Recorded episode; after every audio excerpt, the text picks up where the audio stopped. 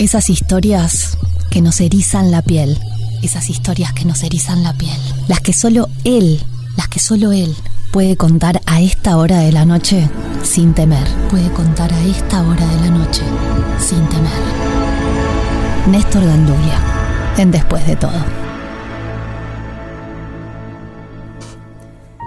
Y va a ser la segunda vez que me toca pedirle disculpas en pocos días, esta vez por una demora en hora, pero nos íbamos acercando a la noche y mientras más tarde se hacía, sentía un frío en mi nuca que me decía, es lunes, es él.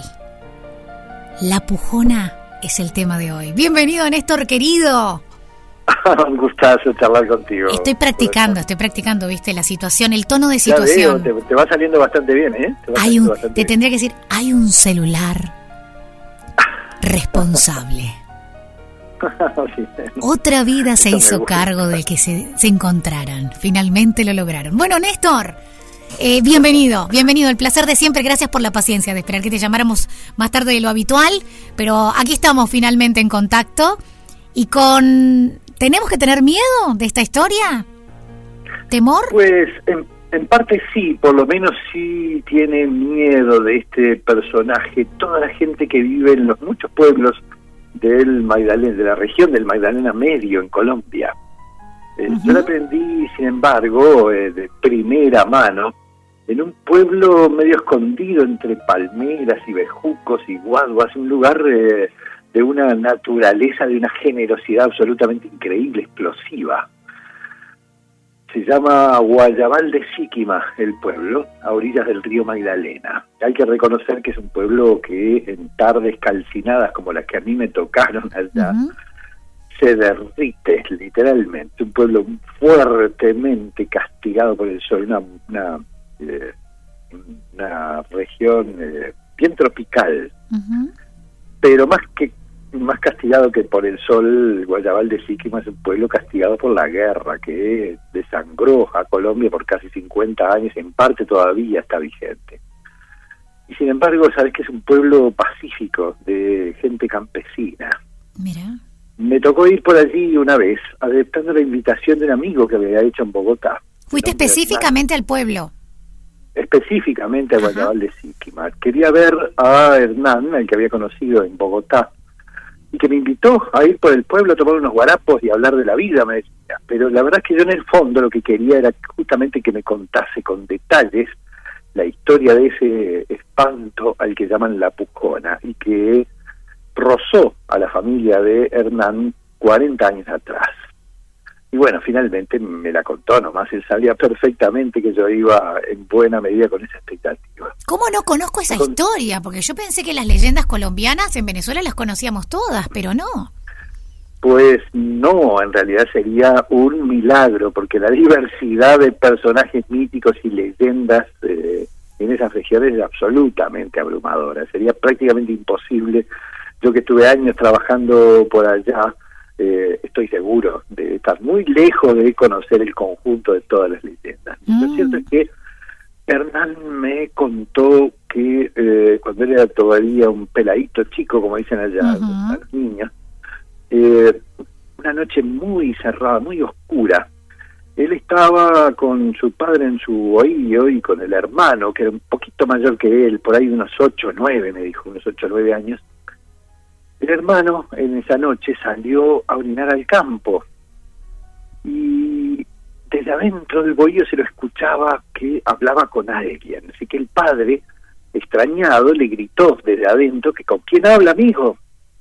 Y el niño le contestó que hablo con mi mamá, que con quién más. Y ahí sí el padre se asustó de veras, porque sabía que la madre estaba durmiendo en la sí. habitación, así que salió corriendo a buscar a su hijo mayor pero ya no estaba, ya no lo encontró. Había un sonido de sapos sedientos y un gemido doloroso allá a lo lejos, entre la espesura del monte. El miedo le caló los huesos al hombre porque él sabía que la pujona se roba de noche a los niños del campo.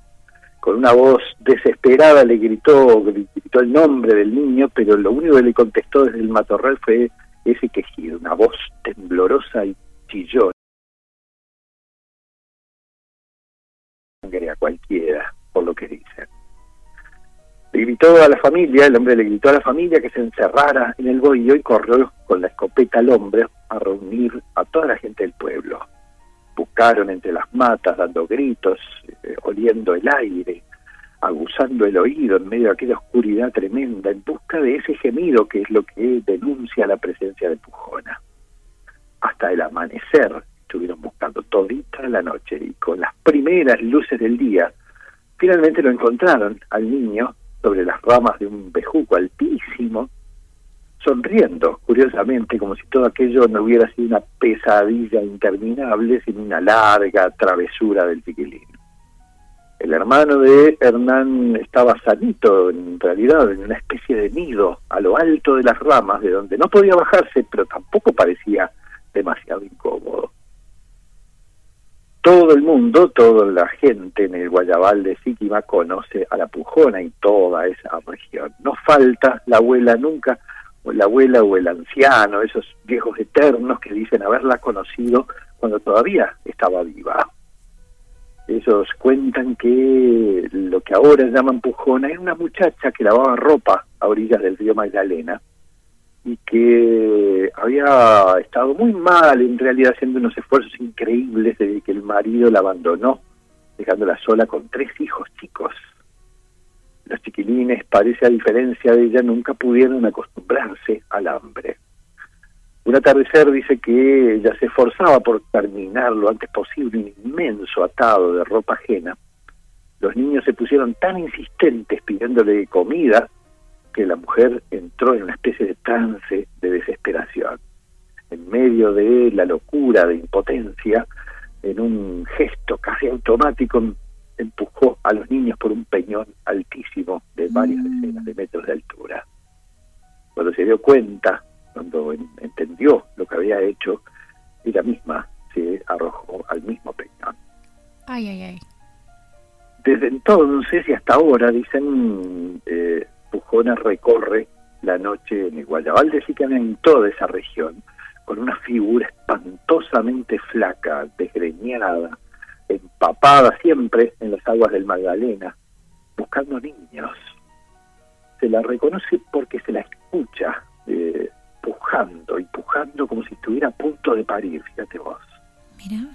Aunque las familias campesinas se aterran de escuchar nomás el quejido en la oscuridad, lo cierto es que Pucona nunca le hace daño a los niños que se lleva, en realidad más bien los alimenta y los abriga.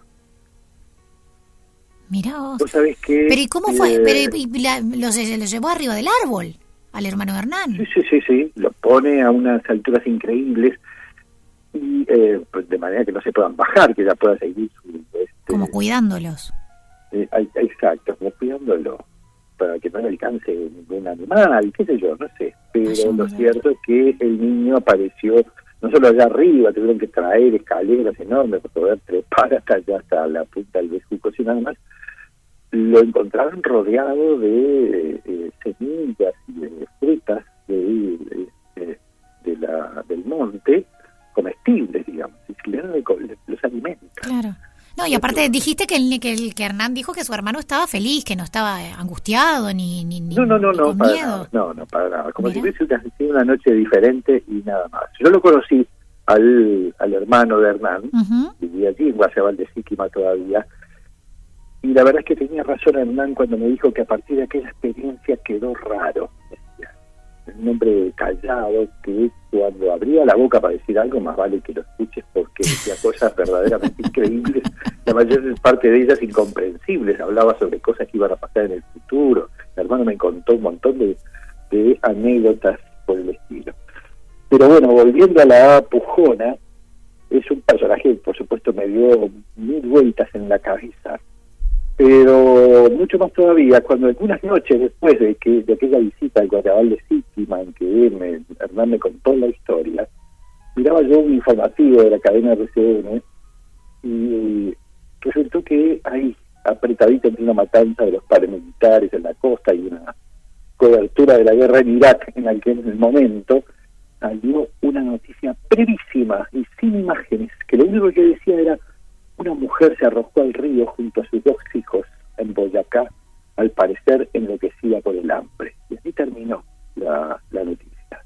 No era una noticia importante. Y me di cuenta de que la tarea de Pujona justamente es esa, la de evitar que horrores como ese dejen de ser noticia importante, dejen de eh, ser visibles, digamos, en un país demasiado dolido como Colombia, en el que la tragedia de mujeres que sufren la, este, la guerra, la miseria de enormes masas campesinas, muchas veces queda, bueno, pues como una noticia de segundo orden, ¿no? algo que ni siquiera vale la pena considerar en nuestro informativo. Mira, pa, me dejaste helada. Ah, sí, bueno, pues... De la misma manera que me sorprende que el hermano de Hernán te haya dejado a vos sin palabras por las cosas que dijo, que dijiste cuando abría la boca, decía cosas que... de, la misma manera que lo logró con vos el niño, que era un adulto cuando lo conociste, imagino, ¿no? Claro, más de 40 años, claro, 40 casi 50 Qué tremendo. Mire que te he escuchado historias, pero esta me dejó curiosa. Me voy a meter a oh. averiguar más. claro que sí, claro que sí. Como siempre fascinada con tus historias, además, Néstor. La verdad que tu investigación es tremenda siempre, ¿eh? Uy, sí, son muchos años de apasionado trote por América Latina, este, documentando historias de esta, pero sobre todo tratando de comprenderlas, ¿no? de, cuál, es el sentido de las cosas que la gente cuenta y que trascienden generaciones y generaciones y todavía siguen encantando cada rincón del continente. Néstor, ¿qué pasa? Voy a aprovechar que te tengo acá y abusar de este espacio. ¿Cómo se explica eh, cuando hay historias que se repiten pero les ponen nombres distintos, se le agregan distintos condimentos? ¿Eso le resta credibilidad o eso le hace ganar credibilidad porque el boca a boca es el que logró que la historia se hiciera conocida? Mira, porque viste que en el eh, folclore de, Latinoamérica muchas, muchas, este, muchas charlas a, a esa pregunta tuya. La inmensa mayoría de las veces las historias no se repiten, son recurrentes otra cosa ahí. Yo suelo decir que las historias mágicas de tradición oral de los pueblos, como esta que acabamos de compartir, son los sueños de las comunidades humanas. Y al igual que los sueños, eh, suele pasar que los sueños de los uruguayos sean muy parecidos a los de los japoneses o a los de los esquimales, digamos. Hay sueños que se repiten, que son este, eh, que vienen desde alguna memoria ancestral o sencillamente son eh, recurrencias que tienen que ver con que ante situaciones similares hay este, imágenes eh, similares que las que las que las expresan. Mira. Eh, por ejemplo, hasta no hace demasiado tiempo, para ir más a lo práctico, creíamos que las historias de lobisones tenían que ver con los hombres lobo del norte y del este europeo, eh, hasta que nos enteramos que en realidad las historias de lobisones ya existían mucho antes de que eh, vinieran los, los invasores europeos a América Latina. ya había muchísimas historias de lobisones, como hay eh, historias de personas que se transforman en, animales, también en Japón y en pueblos africanos, y no tienen necesariamente una conexión histórica entre sí, no son derivaciones una de la otra. Bien, porque hay eh, otras, hay otras... en, este caso vos me diste un ejemplo de historias que no tienen nada que ver, que en realidad una cosa es el lobizón y otra cosa es el hombre lobo, pero hay otras en las que es como la misma historia, pero de repente hay una pequeña variable en el nombre del protagonista o, o, cómo le dicen o cómo le llaman popularmente.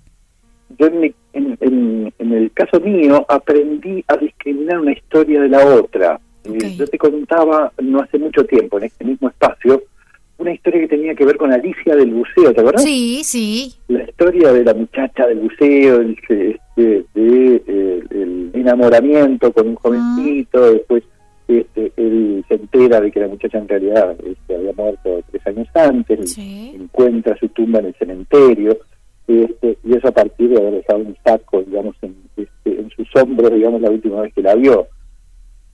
Historias parecidas a esa hay en muchos cementerios de América Latina. Hay una muy famosa en la Chacarita, en Buenos Aires, eh, en la que un muchacho sale el sábado, digamos, con, un, con, el auto, que a recorrer las calles, a ver si, no sé, este, a ver si levantaba alguna cosita por el camino. Para su sorpresa se encuentra efectivamente con una muchacha en la esquina del cementerio que, este, casi inmediatamente accede a subir al auto y pasa una noche fantástica y qué sé yo.